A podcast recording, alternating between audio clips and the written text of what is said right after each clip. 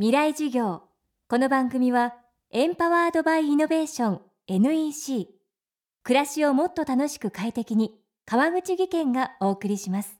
未来授業月曜日。チャプト1未来授業。今週の講師は演劇評論家中村義弘さんです。ここ数年相次ぐベテラン歌舞伎役者の訃報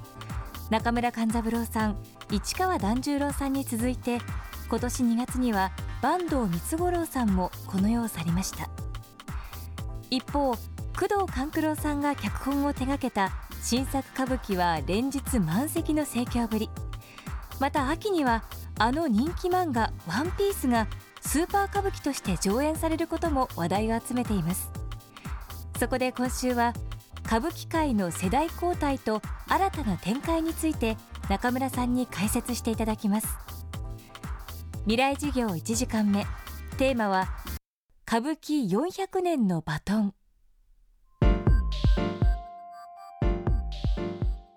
まあ、確かに相次ぐ訃報というのは本当に大きなショックを持って、えー、我々は受け取りました。ただもうこれ亡くなってしまった方々を返してくれと言っても仕方のないことではあるのですけれど今もう歌舞伎界ではいわゆる会社でいうと役員クラスの大ベテランの方々は健在、えー、そして、えー、若手花形と呼ばれる、まあ、これから管理職になるあるいは管理職として若い人たちも元気。その真ん中の部長とか次長とかそういう方々がこそっと抜けてしまったという状況です。えー、その中でやはりこの世代がいないといきなり若い人たちが役員の仕事をしようとしてもそれは無理なのかもしれないただ私は現在の状況をもうちょっと希望的に考えないと歌舞伎の未来はないなと思っています、えー、考えようによってはいろんな訃報がありましたけれどそういう方々がもっと早く今の若い世代に伸びてくれよともっと早くいい芝居できるようになってねというそんなお気持ちで向こうへ旅立たれたのではないかという気がしています。もっと申し上げると歌舞伎にはもっと大変な危機というか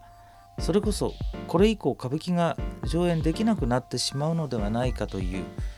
非常に辛い時期がありました。戦争が終わった後アメリカの占領下に置かれて歌舞伎が上演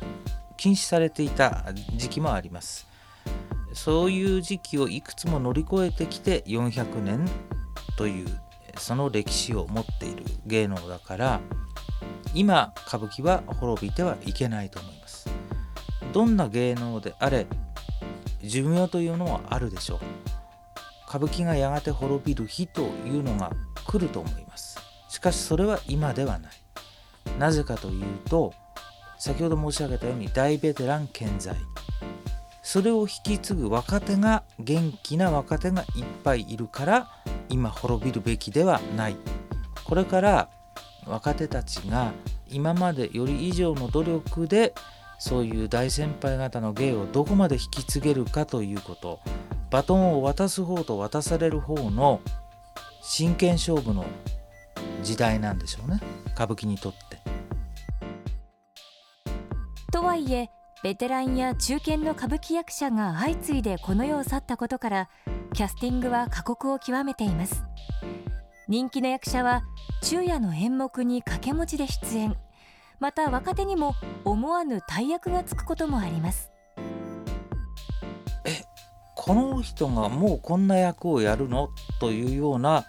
公演があります。で正直に申し上げると見ちゃいらんないよという舞台もあります。ただじゃあ今までその歌舞伎の歴史の中でもうキラ星のごとき名優たちがいっぱいいますけれど全員が初舞台から名人だったかっていうと逆に言うとそんな人は一人もいないしその役を初めて演じた時に素晴らしい評価を得たかって言ったらその数だって相当少ないでしょみんな初めは下手なんですよ。ですから歌舞伎というのはねお客さんにとっての一つの楽しみは役者と一緒に自分が熟成するそれを待つという楽しみ。何て言うんだろう。この頃熟成肉とか流行ってるじゃないですか。でそれを待って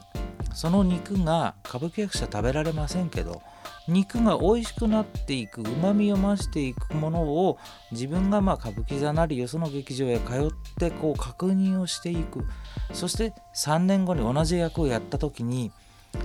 初めてやった時は見ちゃいらなかったけど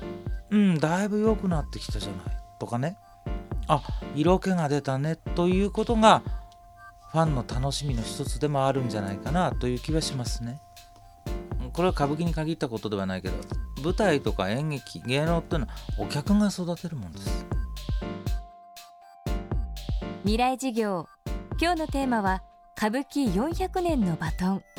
講師は演劇評論家中村義弘さんでした。明日はワンピースとスーパー歌舞伎をテーマにお届けします。川口技研。階段での転落大きな怪我につながるので怖いですよね。足元の見分けにくい階段でもコントラストでくっきり白いスベラーズが登場しました。皆様の暮らしをもっと楽しく快適に。